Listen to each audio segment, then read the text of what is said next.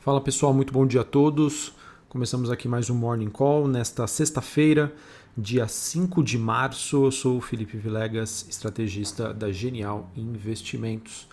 Bom, pessoal, nessa manhã os ativos de risco continuam assimilando o movimento de abertura da taxa de juros lá nos Estados Unidos. É, esse foi um movimento que foi iniciado ontem e hoje aí, digamos, é, continua com essa assimilação pelo mercado. Neste momento a gente tem novas quedas das principais bolsas globais, então a gente olha para as bolsas asiáticas, bolsas europeias uh, e também os futuros norte-americanos. Nós temos alta do dólar, é, o DXY, né, o, o, que a gente sempre chama aqui de motorista dos ativos de risco, é, alta das commodities cíclicas, então abre um parênteses aqui para o petróleo, mas uma queda dos metais é, preciosos. Sobre o petróleo, a commodity disparou ontem depois que a OPEP+, acabou surpreendendo bastante o mercado com a sua decisão de manter a produção inalterada.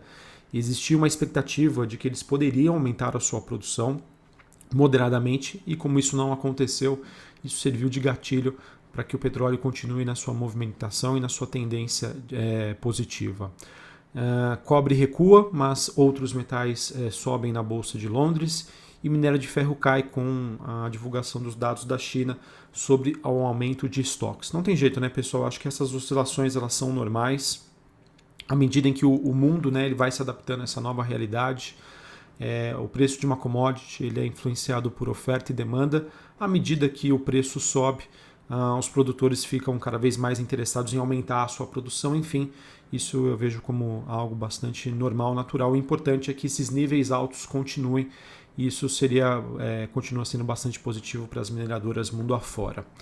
É, a única exceção, pessoal, como eu já disse, desse movimento que nós temos, né, da queda dos metais preciosos, fica muito por conta da queda do ouro. O ouro que tem uma correlação inversa com o movimento das taxas de juros de longo prazo nos Estados Unidos. Quem já me acompanha aqui, eu já fiz esse alerta para vocês, é, no sentido de que, mediante esse estresse que nós estamos vivenciando agora no curto prazo, é, uma das alternativas, se você quiser proteger a sua carteira, seria de dolarizá-la e não buscar o ouro. E isso é, tem se confirmado com esse movimento que nós estamos observando no mercado nos últimos dias. Especificamente falando sobre a questão da alta dos juros nos Estados Unidos, é, que acabou sendo intensificada ontem depois do discurso do presidente do Banco Central americano, Jeremy Powell. Ele que, entre aspas, né, acabou falhando na tentativa de acalmar os mercados e trazer mais estabilidade para as taxas de juros nos Estados Unidos. O presidente do Fed disse simplesmente que a recente alta dos rendimentos desses títulos foi algo notável e que chamou a minha atenção. Simplesmente isso.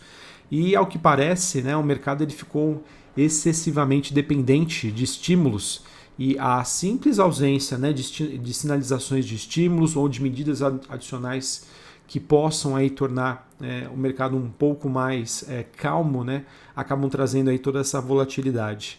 E isso tudo acontece é, em que nós temos um pano de fundo aí de sinais de pressões inflacionárias latentes na economia global. A grande questão que nós temos hoje, pessoal, e que traz essa volatilidade, é, essa realização para as bolsas lá fora, essa acomodação, é que o mercado enxerga um cenário enxerga um cenário de crescimento, mas que já está sendo acompanhada de inflação. E o Fed vê outro cenário. Ele vê ainda um cenário que nós temos um desemprego alto nos Estados Unidos, os núcleos de inflação estão controlados e ele vai manter as políticas atuais. Né? Então a, a gente pode concluir que enquanto a, a gente não houver né, um sinal mais claro para o mercado sobre o que realmente está acontecendo, ou até mesmo o Fed, né, é, tem, numa tentativa, numa atuação aí para amenizar esse atual sentimento, a gente deve passar por dias de maior volatilidade. Tá?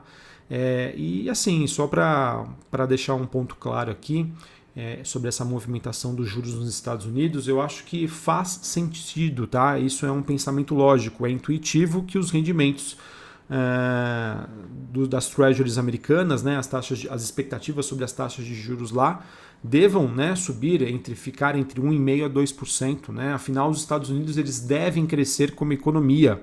E todo o crescimento né, tem os seus efeitos. Inflação é um deles. A grande questão para os mercados hoje, que gera toda essa incomodação, é sobre a velocidade com que é, esses rendimentos estão chegando até os atuais níveis. Então acho que é, é, é muito importante a gente acompanhar isso. É, pode ser que não seja algo que tenha uma solução tão rápida, mas é necessário a gente fazer esse acompanhamento diário. E outro ponto importante que a gente deve ficar atentos hoje é sobre a agenda do dia. Tá? Às 10h30 da manhã será divulgado nos Estados Unidos o, fam o famoso payroll, que fala sobre a variação da folha de pagamento lá nos Estados Unidos. Também terá, teremos a divulgação da taxa de desemprego e o ganho salarial médio mensal. É um, um dos indicadores mais acompanhados pelo mercado e que, sem sombra de dúvida, deve fazer preço. Para quem é trader, muita atenção neste horário, das 10h30 da manhã. Muita volatilidade aí para o dólar, muita volatilidade também para a nossa bolsa. Bom, falando aqui de Brasil, né, a gente que é, acaba sendo uma economia bastante alavancada né, por conta das nossas dívidas. É, e em meio aí a um ambiente que lá fora já não é tão bom assim, para a gente se torna bastante desafiador. Né? Sem a questão da, das reformas, sem perspectivas de ajustes econômicos estruturais, a gente também deve é, contar aí com esse, digamos, esse plus de volatilidade sobre os nossos ativos de risco. Tá?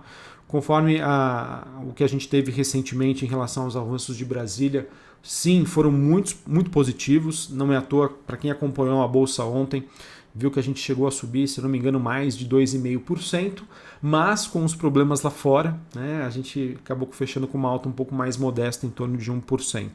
É isso, pessoal. Acho que o, o desafio, né, de, digamos assim, de ser brasileiro, de comprar ações brasileiras, de estar posicionado aqui no Brasil, é que a gente não conta com apenas o fator de risco ali, decisões de política monetária dos Estados Unidos, bancos centrais. Nós também temos os nossos próprios problemas. E, esses, e se a gente não tem uma convergência desses dois, a gente acaba ficando para trás. Né? Então a gente precisa contar, entre aspas, com a sorte, para a gente ter um ambiente construtivo lá fora e uma boa sinalização de Brasília. Falando sobre Brasil, as últimas notícias que nós temos é que o Senado concluiu ontem, né, pela manhã, a votação da PEC emergencial, é, que destrava então uma nova rodada do auxílio emergencial, mas estabelece um teto cerca de 44 bilhões de reais para o pagamento desse benefício. A PEC emergencial, então, que segue agora para a Câmara dos Deputados, onde também precisa ir tramitar em dois turnos e ser aprovada por 60% dos deputados federais. Arthur Lira, presidente da Câmara, disse que quer votar a PEC emergencial já na próxima semana, de acordo com a agência da Câmara. Segundo ele, a expectativa é que o texto tenha sua admissibilidade aprovada na terça-feira é, é, e, o, e, o, primeiro e o segundo turno de votações ocorram no dia seguinte, é, se tiver a, o acordo aí da maioria dos líderes, ou seja, a expectativa de que a, a conclusão aí da votação fique para quarta-feira da semana que vem. Lira também afirmou que ainda há possibilidade de que o plenário vote na próxima semana a proposta que altera o marco regulatório do gás. Tá? Então, se isso realmente avançar, deve ser outra mensagem positiva para os mercados em relação agenda de reformas. Sobre a Covid-19, pessoal, com o recrudescimento da pandemia aqui no país, a equipe econômica já monitora a adesão dos estados e municípios às medidas mais rígidas de distanciamento social, ao mesmo tempo que elabora algumas ações para tentar conter a retração do PIB e também o aumento do desemprego. Vamos acompanhar para a gente saber se, vai ter, se nós teremos algum tipo né, de estímulos, é, facilidades para as empresas ou até mesmo para a sociedade em relação a, a esse monitoramento que a equipe econômica está fazendo. No momento, a estimativa de crescimento da economia é, do ano de 2021 pela equipe econômica em relação ao Brasil está mantida em 3,2%. Uh, sobre o noticiário de vacina, a gente tem uh, o Ministério da Saúde negociando para receber cerca de 13 milhões de doses da vacina contra a Covid-19 da Moderna, agora em 2021 e mais 50 milhões para entrega até o final de janeiro de 2022, de acordo com a Reuters. Ela que cita um documento que foi é, divulgado pelo Ministério da Saúde. É, segundo a, a, reportagem, um milhão de doses chegariam no final de julho. Essa é a grande questão, tá, pessoal, sobre uh, um do, também um dos fatores que pressiona os ativos brasileiros, que digamos foi esse atraso nas negociações do governo para que essas vacinas já estivessem aqui no Brasil. Uh, bom, para a gente encerrar aqui, indo para a parte final do nosso Morning Call, falar sobre a temporada de balanços. É, a gente te, nós tivemos muitos resultados, pessoal. É, lembrando que temporada de balanços é algo bastante subjetivo, que conta ali com a percepção, a avaliação do mercado como um todo. Então eu vou tra tentar trazer aqui para vocês, é, em termos de dados, o que era esperado né, e o que veio. Mas isso não necessariamente, né, um resultado acima do esperado, se traduz é, numa reação positiva dos mercados hoje. Tá? Muita atenção com temporada de balanço. Mas falando sobre os números, tá? a gente teve o resultado de Arezo, que divulgou um lucro líquido que superou as expectativas do mercado. Esse lucro no quarto TRI foi de 83,2 milhões de reais. A receita líquida também veio acima do que era esperado, 644 milhões.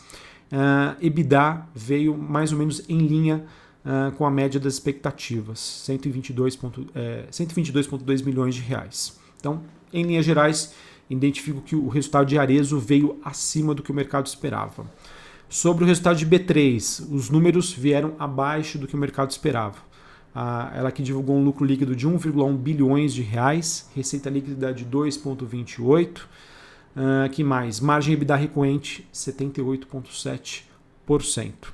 E Guatemi, Guatemi divulgou um lucro líquido que superou a média das expectativas do mercado, porém é, esses dados acabaram acontecendo é, via itens não recorrentes. Tá? Então acho que o resultado acabo tendo uma interpretação assim de neutra para, para positiva, levando em consideração a fragilidade hoje do setor de shoppings, mas com a atual situação, é, São Paulo aí é, e outros estados voltando aí para quarentenas mais rígidas, acredito que o setor de shoppings como um todo deve se manter pressionado.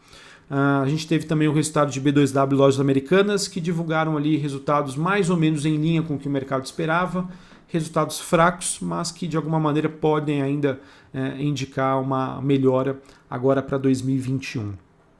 É, em relação à B2W, ela divulgou um lucro líquido de 15,6 milhões de reais. Uh, suas receitas foram de 3,33 bilhões. Uh, e o volume bruto de mercadorias, né, o GMV, que o mercado olha bastante é, para as empresas do, do varejo, foi de 9,18 bilhões de reais, um crescimento de 38%. Qual que é a grande questão aqui? Se a gente comparar o crescimento de Mercado Livre e também de Via Varejo, não me recordo dos números, mas foram crescimentos bem maiores do que o B2W. Pode ser que ela fique para trás ou até mesmo tenha uma repercussão é, não tão boa uh, se comparada aí com Mercado Livre e Via Varejo que já divulgaram seus dados de balanço. Em relação às lojas americanas, é, o lucro líquido foi de 400 milhões de reais receita de 7,43 bi e o volume bruto de mercadorias, o GMV, crescimento de 18%. Uh, vamos lá, MRV. MRV divulgou números acima do que o mercado esperava. EBITDA 327, 327 milhões, crescimento de 42%. Lucro líquido 196 milhões, crescimento de 30% na comparação ano a ano. É, teve geração de caixa, 174,2 milhões, contra uma, uma queima de caixa no ano passado, 34 milhões de reais, fazendo aí um bom trabalho a MRV. Lembrando, pessoal, o setor de construção civil, na minha opinião, tem excelentes fundamentos, mas os preços estão, no caso, aí pressionados por conta da aversão ao risco Brasil, que pressiona as taxas de juros aqui no Brasil a longo prazo. Isso reflete diretamente nos preços, tá? Mas os fundamentos, na minha opinião, seguem bem positivos.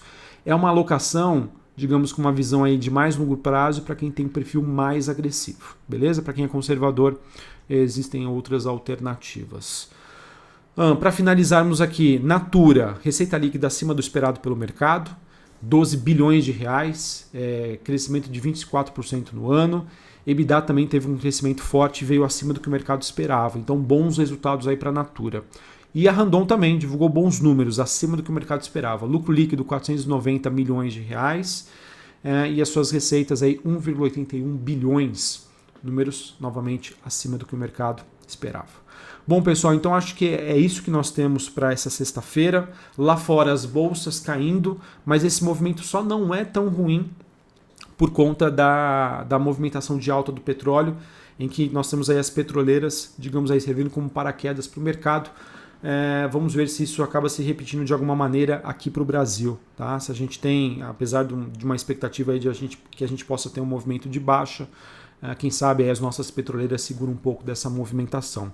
Acredito que hoje, a princípio, né, a gente tem uma, uma forte repercussão dos resultados corporativos é, que, que venham ali a impactar hoje, de certa maneira, na Bolsa. Ao mesmo tempo, pessoal, que tudo pode mudar uh, depois do relatório de criação de vagas de emprego lá nos Estados Unidos, às 10h30 da manhã. Ou seja, pessoal, continua, continuamos aí com bastante volatilidade. Uh, novamente, mais incertezas do que certezas. E enquanto a gente não tiver um sinal muito claro em relação à percepção do mercado, o que, que nós teremos realmente à frente em termos macroeconômicos, a gente deve sofrer um pouco com isso. E a gente continua aí na torcida para que aqui no Brasil nós tenhamos bons ventos de Brasília e também ficar na torcida aí para essas questões da, das vacinas para a Covid-19. Um abraço a todos, um bom final de semana e até mais. Valeu!